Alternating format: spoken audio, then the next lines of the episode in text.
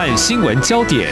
焦点时事探索、两岸互动交流，请听中央广播电台新闻部制作的《两岸 ING》。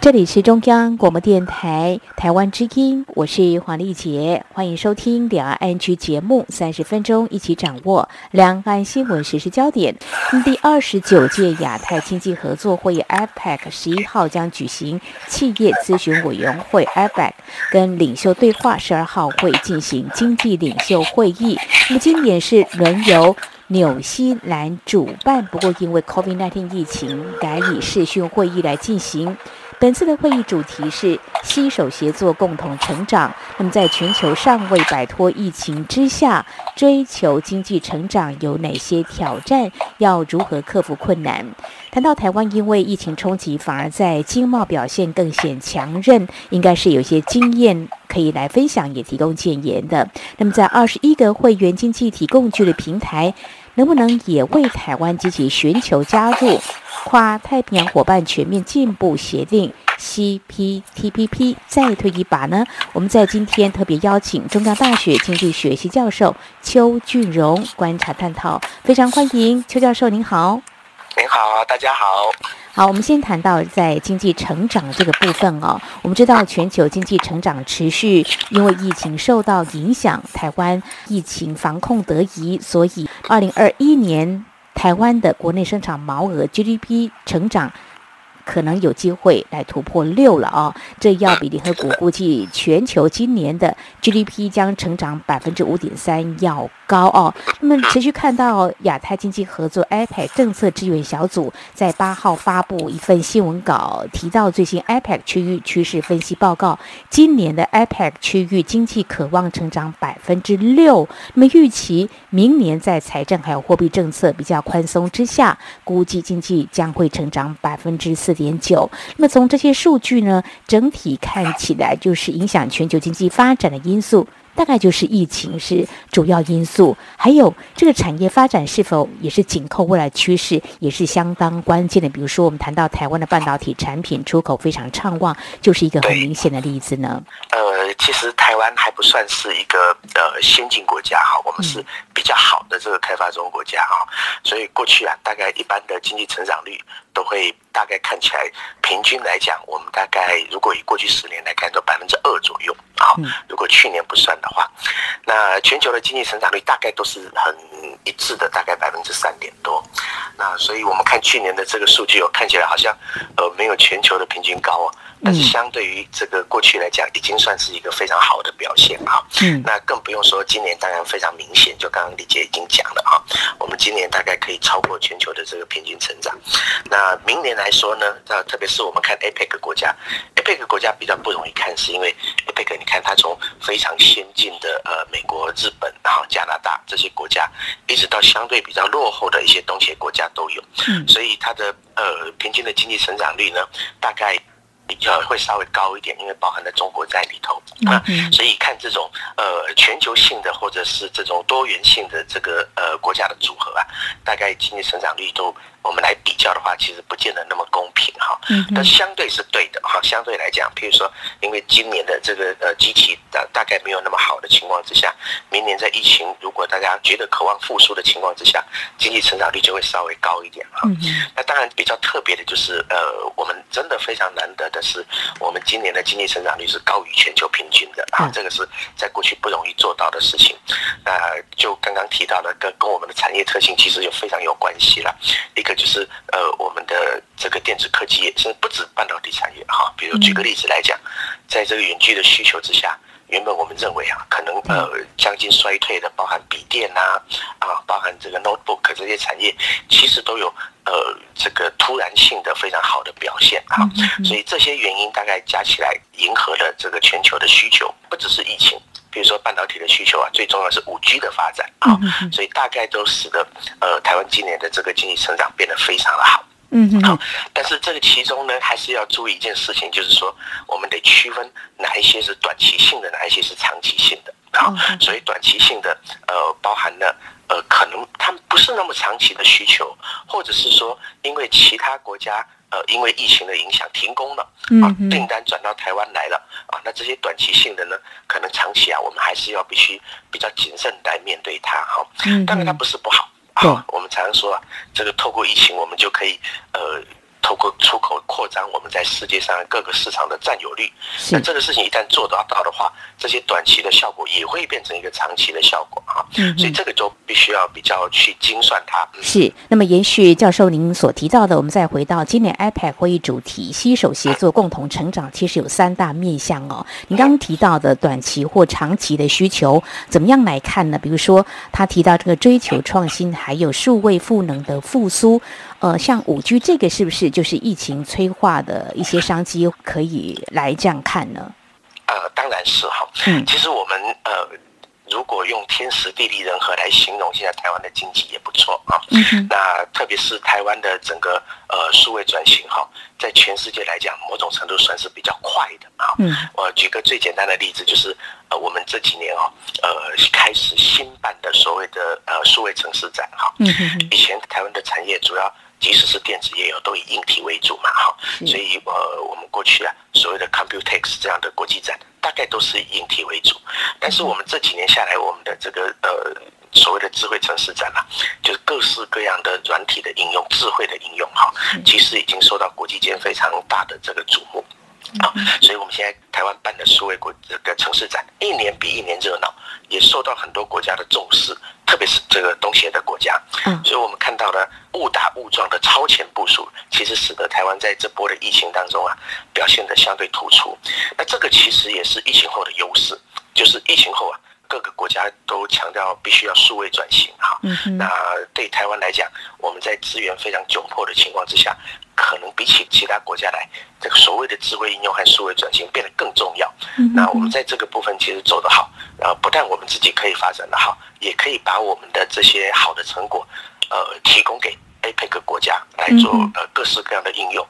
我们在 APEC 里头，我早年就所以非常受到称道了哈。嗯比如说，我们送了很多的这个笔电给相对落后的国家，没错，对他们的这个整个经济发展都有非常好的贡献啊。那现在的贡献不一样哦，我们现在不送人家笔电哦，我们现在有各式各样更好的智慧应用，所以这个呃，在 APEC 里面呢、我们将来可以发挥的贡献度其实是更大的。嗯哼哼，是我们将要延续这样的努力哦。我们的智慧的城市展哦，其实收获好评。那么呢，数位转型也是有目共睹的。当然，我们也可以帮忙，就送笔电到一些呃数位落差比较大的一些国家哦。那持续我们再 follow 一下这次的 iPad 会议主题，提到有一个要增进复苏的包容性跟永续性啊、它指的是什么样的一个观念做法？呃，指的是目前面临什么样的问题呢？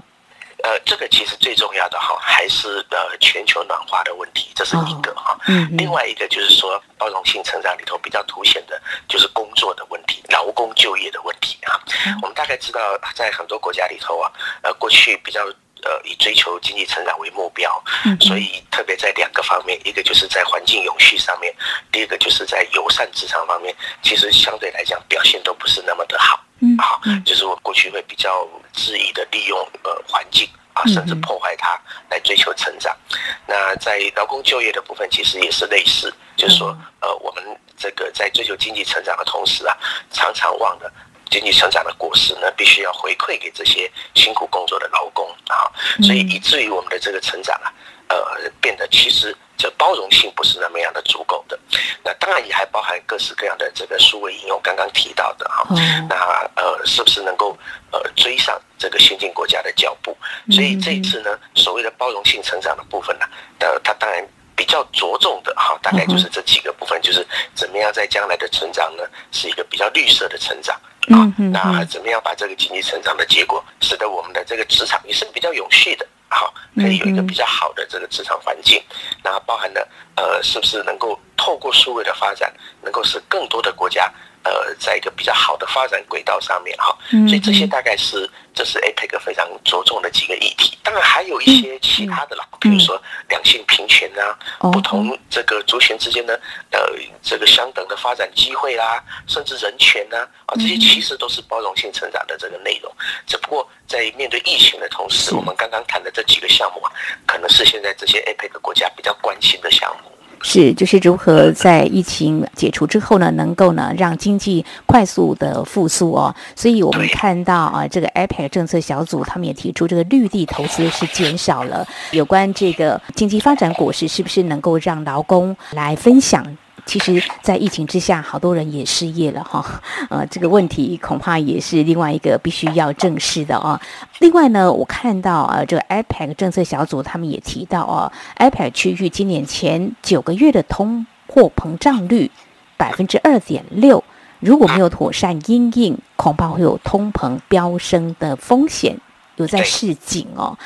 如果回到我们台湾自己来感受一下哦，这物价好像悄然上涨哦。呃，但是军工样，明年我们要调薪百分之四哦，这是过去二十五年来最高。我们必须要正视，是不是可能还是有通膨的隐忧啊？其实哈，呃，现在第一个有趣的问题是，大家对通货膨胀这四个字的定义啦，好，包含我们的央行杨总裁也在呃阐释这四个字哈。那应该这么说，就是如果你真的按照严谨的定义哈，通货膨胀当然不容易。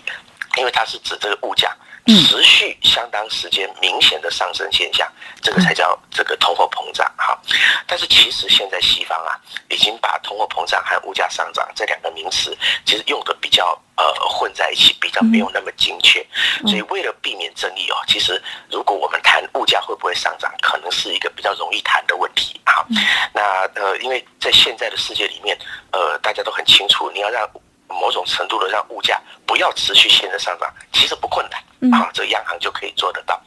但是物价上涨现在看起来是非常难免的。我们说物价上涨大概有两个呃可能的因素哈，一个就是成本推动的，啊，这个是我们最讨厌的哈，比如说油价上涨，呃，这个原物料价格上涨等等。好，那另外一种是需求拉动的，就是因为景气好，大家想买东西。啊，所以因此这个物价上涨了，这样的物价上涨通常是大家比较能够接受的，因为经济是处于一个融景的阶段嘛。啊，但是现在很不幸的就是说，我们现在的这个物价上涨有很大一部分的原因呢，是因为呃成本推动的，呃供应链不顺畅啦，呃原物料价格飙涨啦，好等等。那这这样的物价上涨呢，不但无助于生产。好，还会使得生产和就业受到呃这个压抑，嗯，所以这样的物价上涨，过去大家习惯把它叫做停滞性通膨，对，或者叫停滞性膨胀，好，所以现在这个全世界啊非常担心这样的事情哈，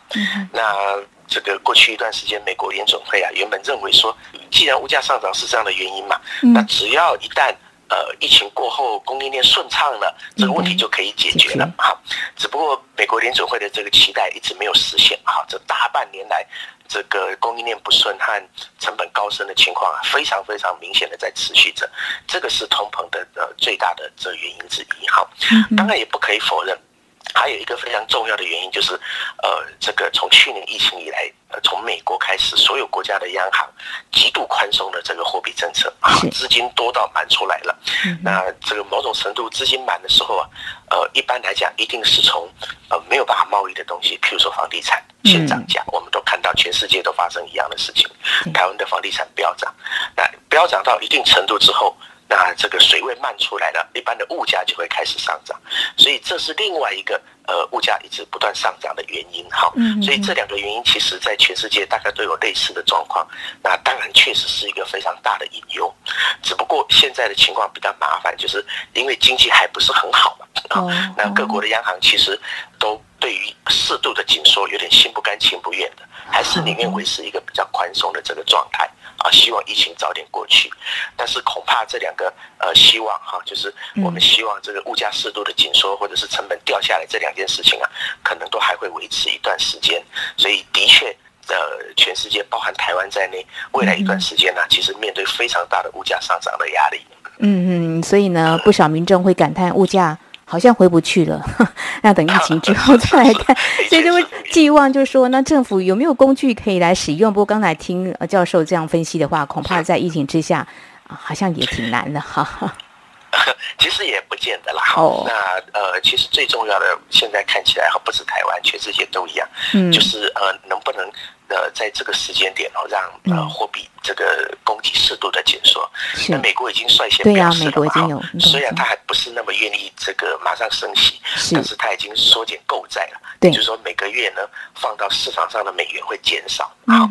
那台湾作为一个小的经济体哦，当然央行态度比较保守了，就是在呃美国没有升息的情况之下呢，我们大概也不敢突然的升息哈。所以怎么样去呃维持一个？呃，相对合理的这个货币数量啊，是不要像现在大家讲的，就是资金到处乱窜，抱着钱啊，到处找房子。没错，对这种现象能够呃比较压抑下来。呃，如果政府可以比较积极的来面对这个事情的话，其实对物价来讲还是会有一点帮助的哈。或者真的大家的担心是比较多一些的。对，如果大家把满出来的资金跑去投资房地产，到时候假设又引发这房地产所谓的泡沫怎么办呢？哈，对，好，我想这是一连串所牵动的问题。这是在节目前半阶段，我们非常谢谢中央大学经济学系教授邱俊荣来给我们解析。那么，二零二一的 iPad。亚太经济合作会议，那么在十一、十二号两天会针对有关企业咨询委员会还有经济领袖会议，那么展开一些相关议题的讨论。那么稍后节目后半阶段呢，我们持续要针对在今年所探索的一些焦点议题，以及那么台湾积极争取加入 CPTPP，而这样一个高度挑战的工作呢，我们是不是有一些可以来努力的方向呢？我们节目稍后再请邱教授为我们做进一步的观察。解析今天的新闻就是明天的历史，探索两岸间的焦点时事，尽在《两岸 ING》节目。这里是中央广播电台听众朋友继续收听的节目《两岸安居》。我们节目持续访问中央大学经济学系教授邱俊荣，持续刚才我们上半阶段的焦点，有关 IPAC 会议当中所探讨的一些主题。那么在这次 IPAC 会议所探讨的焦点当中，其中有一个面向是要强化复苏的经济跟贸易政策。这是预告明年经济在今年表现大幅成长之下，明年的经济成长可能会趋缓，或者是说，呃，可能显示呃国与国之间的贸易还是存在某些程度的所谓贸易壁垒吗？老师，你怎么样来看？的确哦，这几年哦，全世界的贸易存在一个非常麻烦的问题哈，就是从呃美中的贸易战开始。那这个美中贸易战，大家一开始呃觉得只是美国和中国之间的呃贸易战争哈。那后来这个事情到最近，特别是拜登当选美国总统之后啊，呃，大家就这个问题变得非常凸显，就是大家知道现在对贸易的这个障碍啊，可能不只是。过去传统的像关税啊、配额这样的这个贸易壁垒哈，就是各个国家在各个国家所实行的这种不公平的贸易哈，其实我们必须特别指出来哈。大家可能觉得中国是其中一个比较麻烦的国家，就是它用了比较多的不公平的贸易政策。好，那这个事情呢，就使得整个贸易的情况有点退缩了。这个退缩的意思就是说，呃，过去西方国家呢，某种程度是希望给中国机会哦，啊，透过比较优惠的这些关税，呃，或者是其他的这个处置，让贸易可以呃进行的起来，甚至呃协助中国能够转型到民主的体制哈。但是呃，在过去这一段时间，大家发现这样的期待有点落空了。那有点落空了，怎么办呢？现在就是大家在贸易上面呢，就有点退缩了。比如说，从美国开始啊，他要这个把供应链拉回美国去了，所谓的短链化。哈，那你看，大家因为啊，对亚洲的这些包含半导体的这个依赖啊过深，导致大家心理上面啊觉得不踏实。所以现在啊，从美国、欧洲到日本。大家都要建立自己的这个半导体的这个供应链，是啊，不要太依赖这个亚洲，特别是台湾和南韩的晶片哈。那这某种程度来讲，这个就是反全球化的行为，就是过去大家呃认为透过比较利益原则呃大家分工的。呃，努力的去生产自己比较厉害的东西，这样的分工原则其实已经慢慢的被破坏。就所有的国家都想要呃自己有一个相对完整的供应链，那这样的结果当然就是使得贸易变得比较退缩哈。加上疫情的催化，比如说从口罩啦、防护衣这些呃这个必要的这个物品来讲，大家也觉得好像依赖外国是一个很危险的事情啊。嗯那所以现在啊，全世界就是有一点点。这个违反的比较利益原则，大家回去做自己可能不见得会做的事情。嗯嗯，好，所以呃，再加上好，大家对呃中国的疑虑，就是呃，反正我打架打不过你嘛，那我就学你怎么做。好，那因此啊，大家就回头去呃，这个你要所用一贸易壁垒也好，或者是说呃，政府干预这个经贸的这个程度就大大的提高了。嗯，那这个对全世界的经贸。或者是复苏来讲，其实不是一个很好的事情啊。就怎么样让它回到一个大家根据市场原则，呃，重新驱动的这个贸易或者是生产的成长，就变得大家非常关心哈。总不能一直这样子呃反全球化下去。所以这个事情啊，是大家会比较呃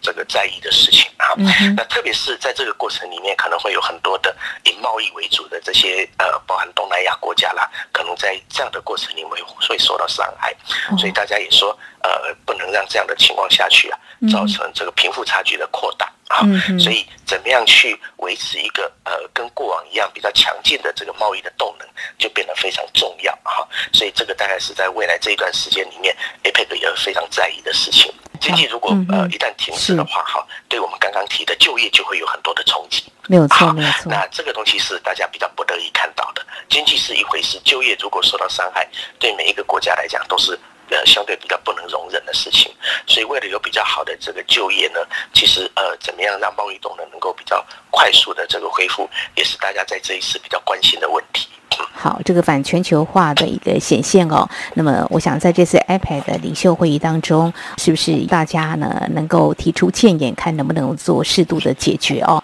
那么提到这个部分呢，我们来谈一个面向，在今年同样是由台积电创办人张忠谋将代表台湾来参加领袖会议哦。那我们要提的是，台湾在今年九月的时候申请加入 CPTPP，那么希望有进展，所所以呢，蔡英文总统也希望我们张董事长呢，能够在会议当中提出台湾的决心，跟我们想要加入的呃这样子的一个努力哦。当然，我们也知道中国大陆也在九月的时候还比台湾早个几天申请加入。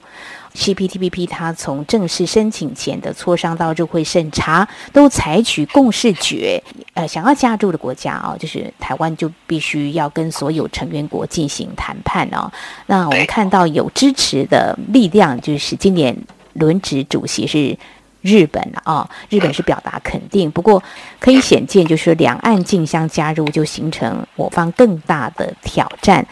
呃，我们现在推估这个情况，中国大陆如果先台湾加入的话，好像我们要更辛苦，可能机会也更为渺茫。那么，在中国大陆加入之前，如果我们有机会来谈判的话，可能胜算会更大，应该是这样来看吧。那就审视我们自己，台湾有哪些优势条件可以跟各会员国来进行磋商的？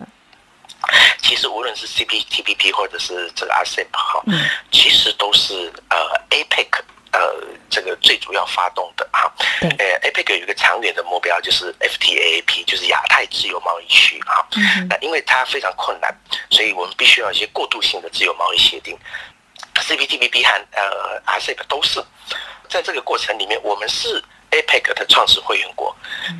所以，我们呃要加入这个呃，无论是 RCEP 或 CPTPP，其实有一定的正当性了哈。嗯。只不过 RCEP 的这个困难度更高。那在 CPTPP 里头呢，简单来讲是这样子，就是说它是一个呃，当初美国发起，强调非常高标准，本世纪最高标准的这个自由贸易协定哈。呃，这个其中它有三十个 chapter，它规范的事情非常非常的细。啊，那细到呢？譬如说，一个国家如果有太多国有企业，它是不能接受的。啊，为什么？它是不公平竞争的来源，包含了呃过于宽松的这个劳动法令，或者是环保法规，那或者是它在贸易上面有太多的政府的补贴或者是干预，这些情况其实都完全违反这个 CPTPP。的精神，所以我们刚刚谈的第一个前提假设啊，其实我不太担心，就是说，如果中国呃比台湾先进入 CPTPP，我们是不是加入的可能性就降低了？呃，我必须这么说哈，如果连中国现在这样的状况都可以加入 CPTPP 的话，这个 CPTPP 也不值得台湾加入了，好，因为它已经是把标准降得非常非常低，对我们的好处其实就变得非常非常少。好，那我们也没有加入的。那么高的必要性。第二个，它不能加入，那不能加入，当然我们就不会担心后续的问题。嗯那的确对台湾来讲，在政治上面啊，其实我自己是比较乐观的来看待了哈，因为在现在的这个国家里面哦，特别是主导的国家，哈，包含了比如说日本，比如说澳洲，或者甚至加拿大。好，那这些国家相对来讲，对台湾现在的入会是，呃，比较肯定，也比较愿意帮忙的这样的态度啊。我想这个是非常非常关键的哈。那另外有一些国家呢，我觉得他们应该是，呃，对台湾并没有什么厌恶，只是可能会有中国的政治的压力存在。那这些其实呃非常关键的因素就是美国。好，所以我们最近在谈这个呃美猪的问题哦，其实不只是呃我们呃要不要开放美猪哦，不只是呃所谓的我们台湾呃能不能遵守大家国际贸易的规范的问题啊，其实背后还牵涉到了我们要不要透过美国来帮我们处理呃其他 CPTPP 会员国对台湾入会的态度这件事情啊，比如说在南美洲的呃智利和呃秘鲁。啊，无论他们跟中国的关系多么的好，它毕竟是美洲国家，好，但美国对它会有一定的呃这个影响力，所以这个部分呢，其实是呃美国虽然现在不在 CPTPP 里头，但是它还是扮演一个非常重要的角色。如果美国愿意帮助台湾一把的话，其实我们在呃非经济上面的阻力其实就会小很多。我想这个是一个非常重要的事情。那就这件事情来讲，我。当然，所有的关键都取决于我们自己了 哈。我们怎么样去表现到让呃，第一个这些成员国觉得台湾是一个呃愿意遵守规则哈，那愿意跟大家坐下来谈呃愿意公平贸易的国家，这个很关键。第二个就是在非经济性的原因上面呢，怎么样去寻求更多的协助，特别是美国的协助。那这个东西我们就是整体来看，那就包含我们愿不愿意在呃美珠上面哈，去采用国际规范的方式呃。呃，去检视美珠能不能进口啊这件事情，我想这个对美国呃是不是愿意帮助台湾来讲，也是一个非常关键的因素。好，我们自己要做努力哦。那另外就是说，美国愿不愿意帮忙，我们要寻求他的协助。以美国现在的经贸政策的话，是有这样的机会的吗？呃，当然，当然，当然哈。其实就像我刚刚讲的，整个世界不止美国哈。其实，在呃过去这一段时间哦。大概其实最大的转变就是这样哈，就过去他们对呃包含台湾之内哦有一些呃可能不是那么帮助的地方，其实很大一部分其实不是经济因素哈，是吧其实是呃有点政治因素，某种程度就是希望中国转变哈，那这个因素，但是呢呃从川普以来哦，那这个因素其实慢慢的消失了，你看拜登上台之后就积极的去呃拉拢。欧洲的国家在亚洲呢，也建立着持续的印太战略哈，拉拢包含日本、澳洲、呃印度这些国家。其实呃，抗中这两个字哦，已经对美国来讲啊是没有什么不能公开讲的事情了哈。那所以也是意思就是说，过去哦某屈服于某些政治考量之下的这些呃国际经贸，其实现在慢慢回到常轨的，就说美国呢是比较愿意。联合这些真的注重市场经济、真的避免这个政府干预，呃，这些比较呃采取自由市场的主义的国家呢，来发展全球的经贸。那在这样的脉络之下，当然，呃，我们可以看到啊，过去这一段时间以来，去年年底甚至拜登还没有上台，嗯，那这个台湾跟美国就有这个经济繁荣伙伴对话嘛，在供应链呃还有各个其他的层面有非常。长足的这个关系的强化，哈，甚至包含了共同到包含这个东南亚或者是中南美洲去的这些基础建设的合作。其实现在美国愿意帮台湾的这个态势哦，其实从呃川普一直到呃拜登，现在看起来都非常非常积极的在进行哈。所以其实美国当然是。不乐见呃把台湾排除在外的哈，一方面台湾的这个经济地位已经很不错，对美国来讲也非常重要，更何况台湾无论是在国防军事或者是在政治上面啊，它有它的重要的战略地位哈，所以美国会在未来这一段时间哦，只要我们而使出这个足够的善力，美国会站在台湾这一边哦，把台湾推上世界的舞台。我想这一点哦，从最近的这些事情看起来是。毋庸置疑的。嗯哼，好，因为我们不容否认，呃，中国因素的确是会让台湾加入国际经贸组织更显难度哦。当然，我们自己台湾一定要努力符合国际相关的一些标准，那么再跟各国来进行谈判，才能够一一突破。在今天非常感谢中央大学经济学系教授邱俊荣观察解析，非常谢谢邱教授，谢谢你。好，谢谢大家。好，以上就是今天两岸安居节目，非常感谢听众朋友您的收听，黄丽杰祝福您，我们下次同一时间空中再会。